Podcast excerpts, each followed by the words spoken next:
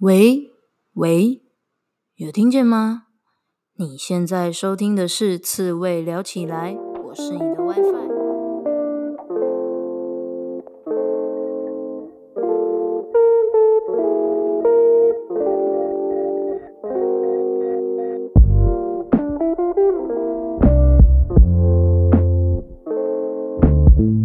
人生这么难，当一只刺猬就好啦。刺猬聊起来是给所有被世俗搞到厌世、迷惘或是矛盾的人们一套佛系的生活思考方式，用佛系的观点解析职场、人生抉择、书籍，与具刺猬特质的来宾对谈，呈现各种生活方式的可能性。期待大家在面对生活种种鸟事时，能用佛系的思维找回自己的生活步调。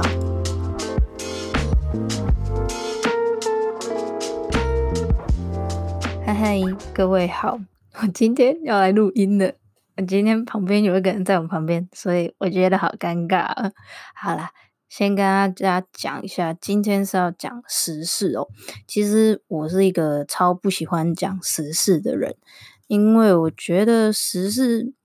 时事可以赚流量，时事可以得到很多的关注。如果你讲得好的话啦，前提也是你讲得好，或者是说你讲得很偏颇，然后很有争议性，就会带来很多的流量。但是因为我就是一个佛系的人，就是我很不喜欢针对一件事情只有一个观点，然后从那个观点去切入，很坚持就是长那样。那我我不喜欢这样的说法，很一言堂，也让我觉得很很怎么讲，太片面了。所以我一直一直一直都不喜欢讲时事。但是呢，最近就是想要练习这件事情，因为其实说真的，我觉得呃，在评论时事，对于自己的思考、独立思考，然后对于事情的看法，都可以有更深度的一个成长。所以想要做这件事情，那希望大家可以有什么批评指教，可以温柔的告诉我。好，然后另外题外话，在我们开始聊十今天的时事之前呢，我要讲一件事，就是呃，我朋友他有在听我的节目，他就说：“啊，妮不是说要离职，说了好多集了，离职这个主题你说了太多集了，啊，你到底是离职了没？”我说：“跟大家报告一下哦，我就是会做到。”就是六月底的时候就会离职了，所以跟大家通知一下，我不是在荷兰呢，我没有开玩笑，我说那个什么新冠肺炎要回家待业，不是跟你胡乱的，我是真的有离职的。OK，那希望大家可以救救我。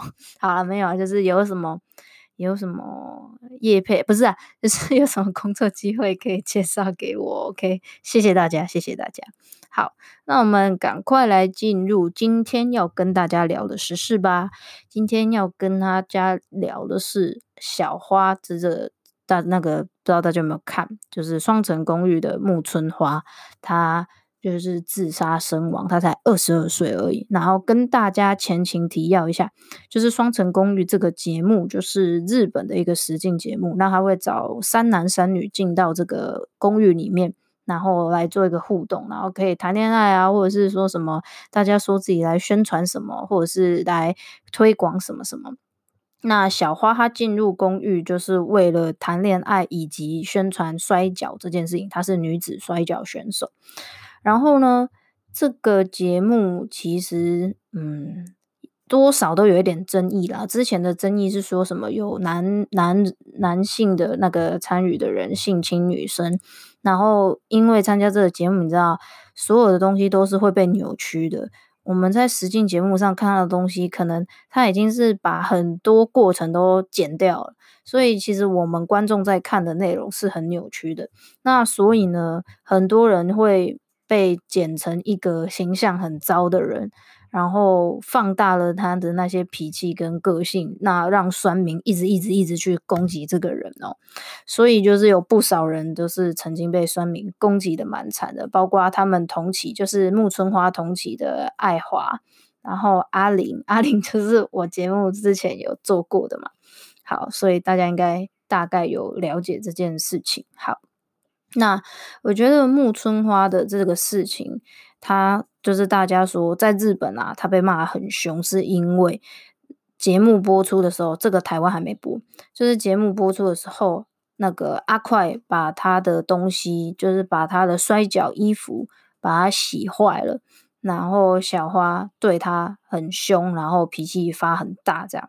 然后呢，我最近刚好就有在 FB 上看到别人写的一则。呃，对于这件事情的分享观点，他说，其实他完全能够理解小花。他说，这个衣服不是贵或是不贵，所以洗坏了让他不开心。就算它很贵，那也不是重点；就算它不贵，那也不是重点。因为对于摔跤选手来讲，那个衣服是战衣，那是他登上舞台。就是每每一个衣服，每一件他登上那个舞台的衣服都是很独一无二的，而且他也有说，那一件战衣是他登上他梦想的那个好像什么东京什么什么舞台，就是他很梦寐以求的那个舞台所穿的那件衣服，所以可想而知他的心情是有多差的，然后加上。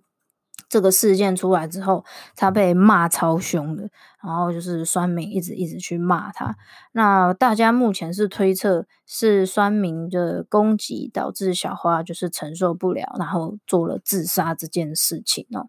好，说到这里，我再补充一下，就是有看到那窦靖童看到这个东西的时候，他就写下：今天在想。如果让我为我所说过的每一句话负起责任，这个责任是什么？我做得到吗？古人讲习字，古人讲究习字如金，为什么？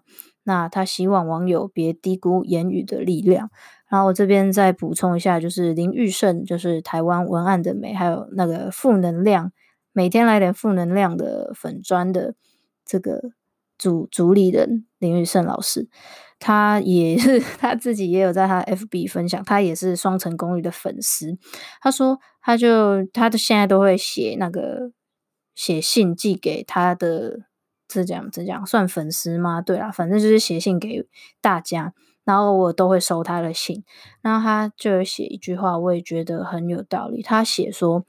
我们都曾经被别人的一句话伤害过，因为我们也该，因此我们也该知道自己的一句话会伤害到别人。有些人会说我没有名气，我没有那么会写，应该还好吧？但是，哦，这里是我自己补充的，林玉胜老师的话我只截到这里。但是说真的，我觉得语言的力量啊。是比我们想象中更大的。虽然它是文字，但其实你可以想象，那些东西就很像刀枪棍剑一样，朝着那一个你所所对他说的那个对象飞过去。就是它是很像无形的一把刀插在别人身上的。所以我觉得，真的一点都不要低估语言的力量。然后，嗯，再回过头来哦。就是从小花的事情，我想要聊到小猪跟 蝴蝶的事情。就是小猪，就是 真是佩服佩服，真的很会运用时间。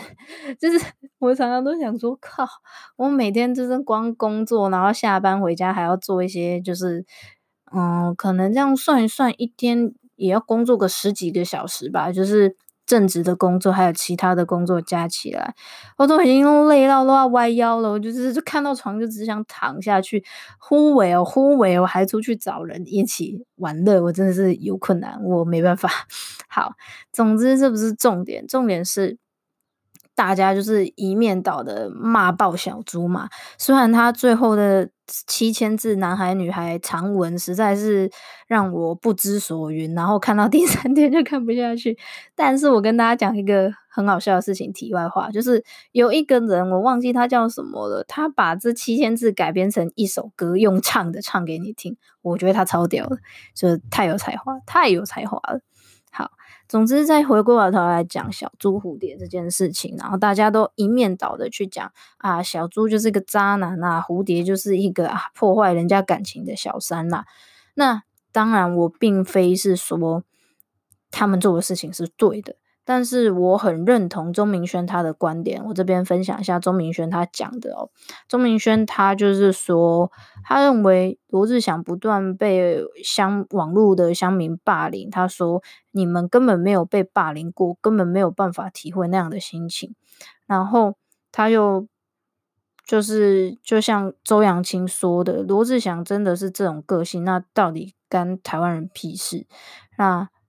钟明轩也讲说，很多人把自己当法官来评断别人的私生活是非常不当的。其实我想讲的也是这个观点，就是对他做错了，可是不应该，就是没有任何人是是法官，没有人有资格去用言语判他刑，或者是让他很痛苦。那我今天也会觉得说，嗯，像蝴蝶好了啦。那今天难不成他他被干搞成这样，然后他要用死来谢罪吗？然后如果好假设假设哦，我就是觉得这是蛮好笑的。假设他今天就真的自自杀好了，然后留下一个哦，我对不起社会大众啊，抱歉抱歉的这样子的一个一个言论，那。这些网络乡民又会说什么？难不成网络乡民又风向一面倒的来说啊？对啦，我们就是不应该霸凌啦。我有时候都会觉得说，难不成就是难怪很多当事人会觉得说，我来用死来解决这一切，因为好像用死人死了之后，呃，所有的大众对于这件事情的呃态度都会软化，好像哦，OK OK，好，你你已经做出了你你的那个。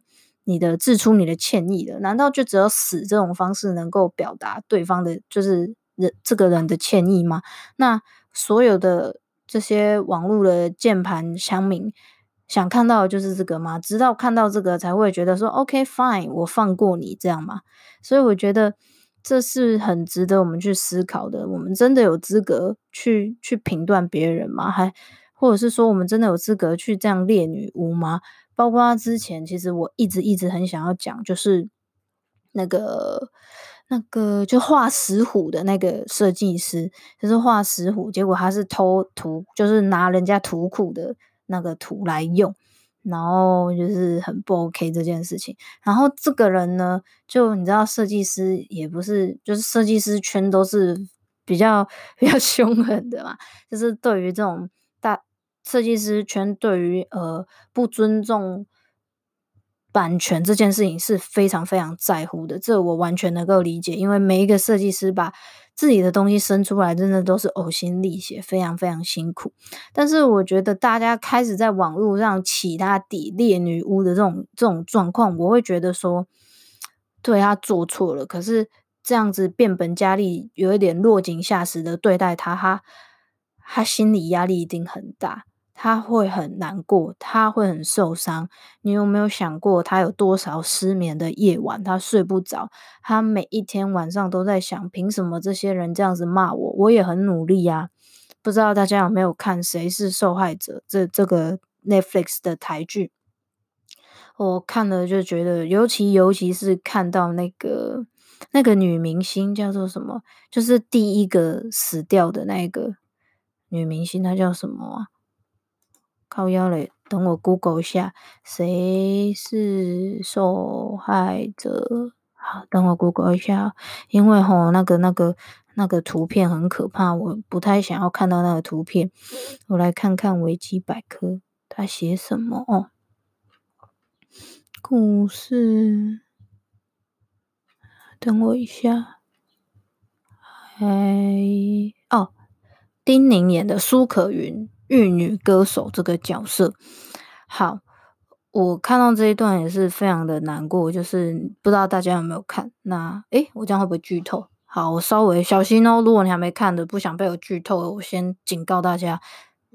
会会有一点点小小剧透，就是苏可媛这个角色，她就是过气女歌手，然后可能曾经有吸毒啊什么的，然后好，她其实是很想重新站起来的，她是一个善良的人，她想要重新站起来，她戒毒了，然后筹钱了，要自己录一张专辑，可是她却看到，就是他去录音的时候，那制作人都说啊，这整个看起来就是很不行啦。然后同时呢，又出现了那种年轻美眉来录音，然后制作人就是很热情的去招呼她。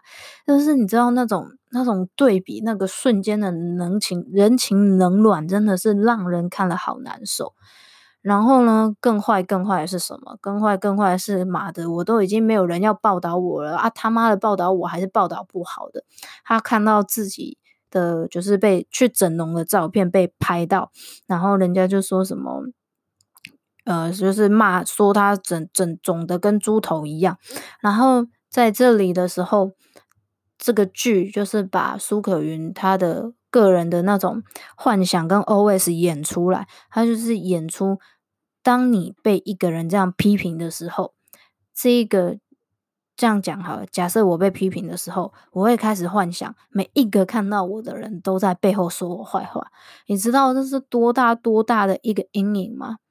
我我真的每次想到这个，我都觉得天哪，绝对不可以这样随随便便批评别人。真的，任何负面的评论真的要谨言慎行，因为呃，尤其是。呃，现在网络很容易，随便发一则东西超容易的，随便打打字超容易的。可是，可是真的，真的，真的，那个会留在他心底一辈子。每一个晚上，每一个他出门，每一个看到别人对他指指点点，他有多难过，他有多难受，他的心会有多扭曲。就是希望很多很多的，嗯，在键盘前面，在荧幕前面。打字的人可以再多多的思考一下，如果是你，你承受得起吗？好，然后讲到这里，我刚好就有看到一个新电影，我觉得还蛮有趣的。就是我在想，如果啊，如果这件事情电影的这个剧情发生在真实生活中，那是不是网络上的乡民或是酸民，他们就会呃怎么讲，知道？真的是母汤这样子。这个电影是那个《哈利波特》的主角丹尼尔·雷德克里夫他演的新电影。这个电影叫《玩玩命 Online 双枪对决》。然后这个丹尼尔·雷德克里夫他在里面饰演的就是一个键盘酸民。然后嘞，这个故事的背景是他从小就是幻想自己长大就是可以成为英雄啊，然后是一个很有为的人。不过呢，很可惜的是。他非常的平凡，甚至是他是一个运气不太好的一个 loser。好，那在这个资讯很爆炸，然后网络成瘾的时代，你是一个 loser，然后自信心又低落，那他就 变成一个键盘就是乡民。那在网络上就是大言不惭的乱说话。但是呢，但是呢，他有一次好死不死得罪了一个实境游戏的老板，因此他就被一些坏人找上门，然后。逼迫他玩那种危险的直播对战，他就明明就是一个只敢躲在键盘后面的胆小鬼，但是他 却要去玩那种杀人不眨眨眼的那种对决游戏，然后他就很害怕，然后他还要在直播中，就是他在这个玩这个游戏，还要在直播中去唤醒乡民的的良知啊。就是他原本自己是是酸民，然后现在他要去唤唤醒酸民的良知，他才能得到胜利。那我觉得这个电影应该也是在反讽现在的人，就是现在的人，如果你你就是随随便便的批评别人，会得到这样子的的对待，就是他妈的，我觉得是跟你拼了，让你去就是搏命，你还敢这样随随便便的说话吗？我觉得蛮有趣的。当我们在网络上所说的每一则留言，所发表的每一个意见，其实对我们都有权利去发表。但是你有没有想过，有没有谨言慎行的去思考？每一句话都可以是刀枪棍剑去伤害别人。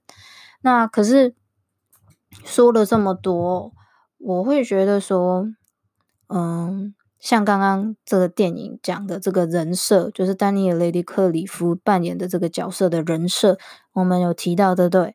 他就是从小也是希望自己是一个英雄，是一个很棒的人。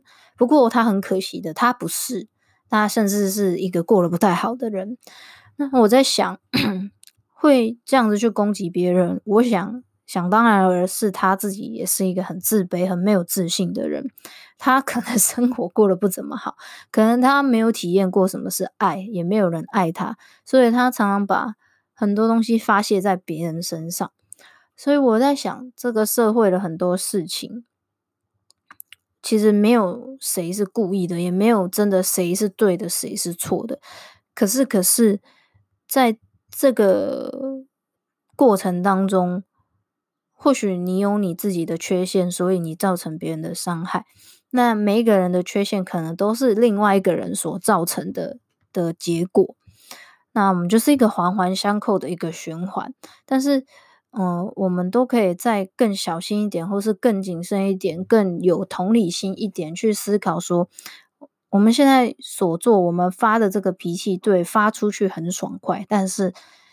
会不会伤害到别人？这是我想跟大家分享的最重要、最重要的观点。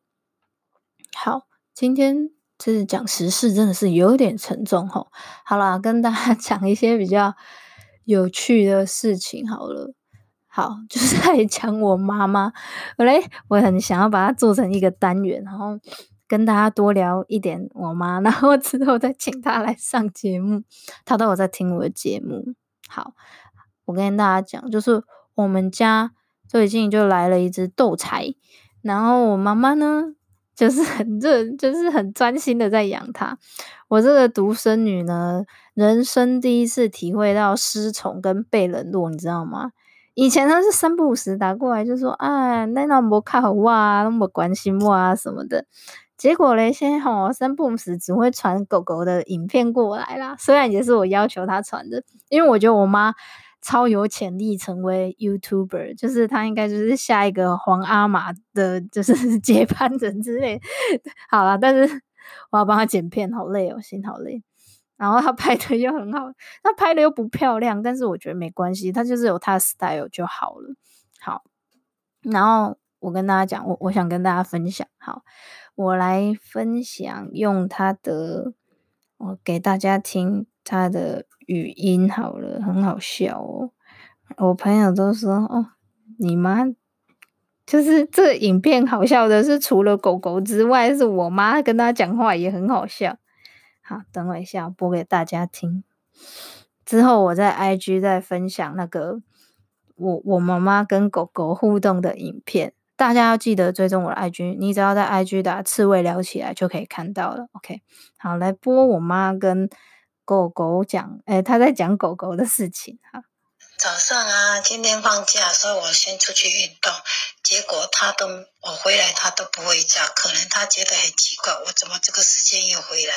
真的好厉害！昨前天呢、晚上他一直叫叫得很久，我很生气，所以昨天我又跟他讲说，我上去都是洗澡跟睡觉，你不要叫乖乖的。今天算不错，都没有再叫了，真的狗狗好聪明。